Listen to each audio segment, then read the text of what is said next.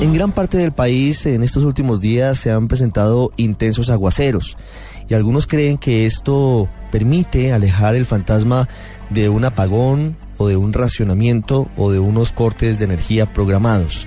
Sin embargo, el presidente Santos ha sido claro en decir que no es del todo cierto que esos aguaceros reduzcan la posibilidad de esa situación, porque realmente la crisis que afronta el sector eléctrico en Colombia actualmente es muy complicada y por eso no puede dejarse de lado el ahorro.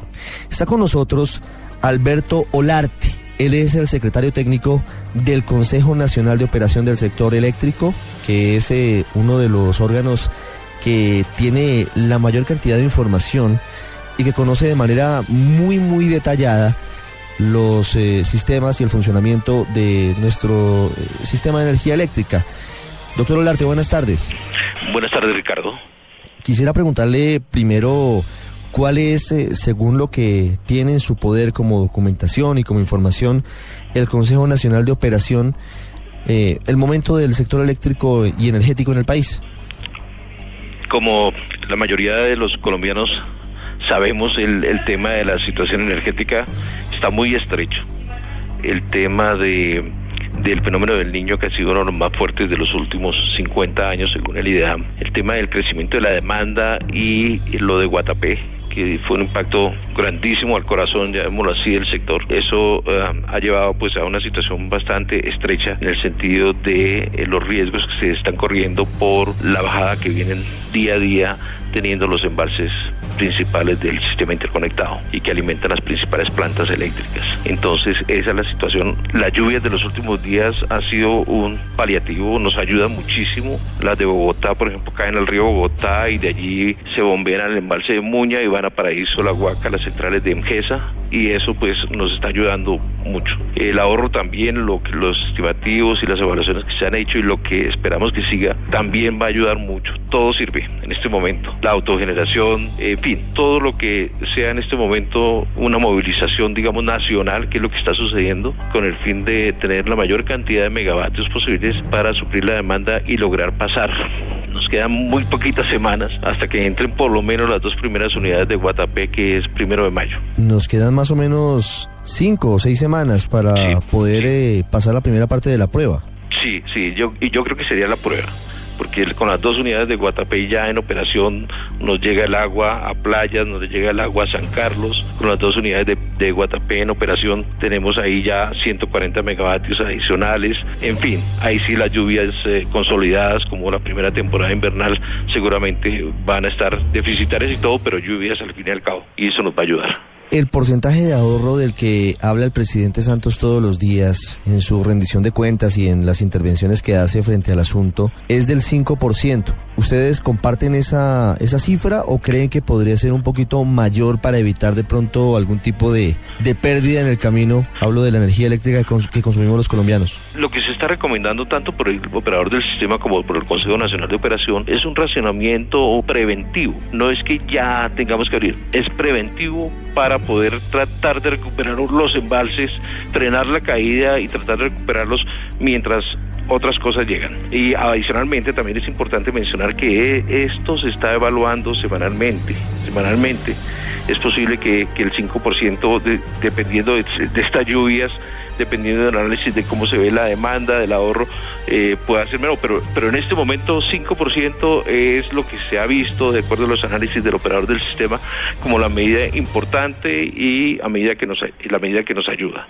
Sí. Hoy todavía no llegamos a ese 5% de ahorro de energía diario. Eso nos aproxima a unos cortes eh, severos, a algo ya formal como, como eventual racionamiento, así sea por unas semanas, o las lluvias eh, también pueden ayudar un poco a mitigar ese riesgo. Están colaborando, eso sí es innegable, todos, todos es palpable que las lluvias eh, están cayendo que están aumentando ligeramente los caudales de los ríos, que por, por, lo menos lo que estamos percibiendo aquí en Bogotá, de estos aguaceros, estos van al río Bogotá y estos nos van para Muña, como les decía antes, eso le llega a las centrales hidroeléctricas. Entonces, por ahora, esto, esto nos está ayudando mucho, el de arriba nos está ayudando.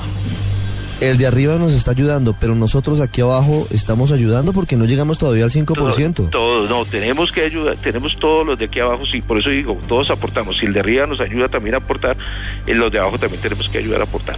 Y el tema, y es, el tema del ahorro debe ser un tema que, pues en este momento es por la circunstancia, pero ojalá que siga derecho que esa cultura, eso se vuelva cultura y, lo, y lo tengamos nosotros, la importancia de la, del ahorro, la importancia de hacer, hacer un uso eficiente de la energía eléctrica, eso es clave. Doctor Olarte, ¿en qué momento se puede decir que ya quedó atrás el fantasma de un racionamiento de energía en el país? Yo, yo pienso, eso es muy importante. Yo, yo pienso que ahorita tenemos dos hitos claros, claros. El, ya el que, el que el presidente de la República y la ministra dijeron sobre el tema del ahorro. Eso es importantísimo y eso hay que seguir insistiendo y creemos que hay una movilización nacional y estamos optimistas. El segundo hito importante es eh, en la semana de Semana Santa. Eh, en Semana Santa vamos a tener afortunadamente, el de arriba también nos está ayudando en eso, no sé si el de arriba o el calendario nos está ayudando a que esta semana, este año tenemos, el lunes es festivo y volvemos el jueves festivo, entonces tenemos no más que días ordinarios, generalmente son dos días, pero eso se hace como día y medio, porque generalmente todos salimos a, la, a mediodía los miércoles, el miércoles santo. Eh, eso nos va a ayudar muchísimo porque eso eh, normalmente la demanda de un día feriado con respecto a un día ordinario es inferior como un 15% aproximadamente. Entonces, entre toda esa semana vamos a tener una reducción bien importante en, el consumo en el consumo eléctrico y eso es un hito bien importante. Cuando lleguemos después de Semana Santa a hacer las evaluaciones, ahí vamos a ver con qué contamos tenemos otra cosa importante y es el proyecto que tiene PM ya de instalación de las bombas para ir dándole agua al vertedero de Peñol y esa agua va hacia Jaguas y ahí conecta con las centrales, las centrales de playas de San Carlos.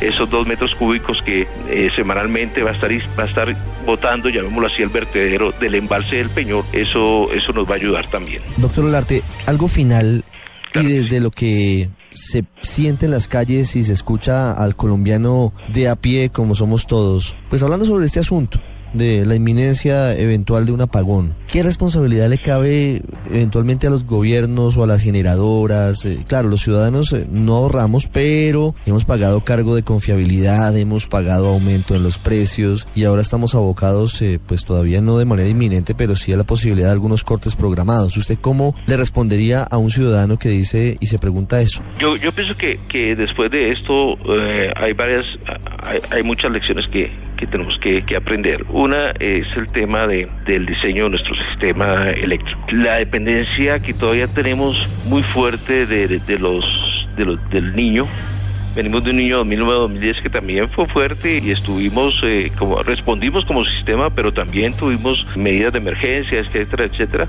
Y llegamos a un niño muy largo, 2014 se inició, se perdió por ahí a comienzos de 2015, pero entró con todo después a mitad del 2015 y, y estamos 2016 y está apenas saliendo. Entonces, y, se ve que cada, cada vez estamos como más fuerte, está más fuerte, entonces esta, esta lección es importante aprenderla y tener que eh, y tener y diseñar un sistema también a prueba a prueba de esto. Es el doctor Alberto Larte, secretario técnico del Consejo Nacional de Operación. Doctor Larte, muchas gracias y esperamos que no tengamos eh, que recurrir a, cortes programados. a usted, Ricardo.